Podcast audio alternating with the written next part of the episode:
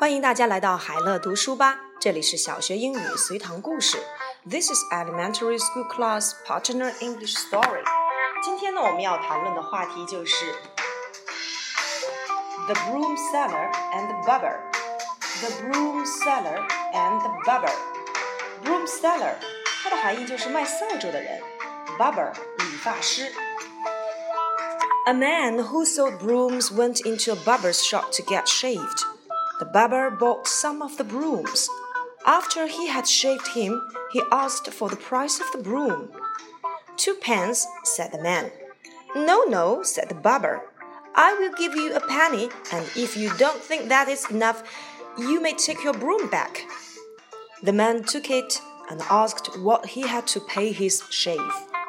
A penny, said the barber. I will give you a half penny, and if that is not enough, you may put my beard on again. 卖扫帚的人和理发师。一个卖扫帚的人去一家理发店修面，理发师从他那里买了一把扫帚。当理发师给他修面后，问了一下扫帚的价钱，卖扫帚的人说两个便士。啊，不不，理发师说，我只出一便士。如果你认为不够的话，可以把扫帚拿回去。卖扫帚的人便取回了扫帚，然后问修面需要多少钱。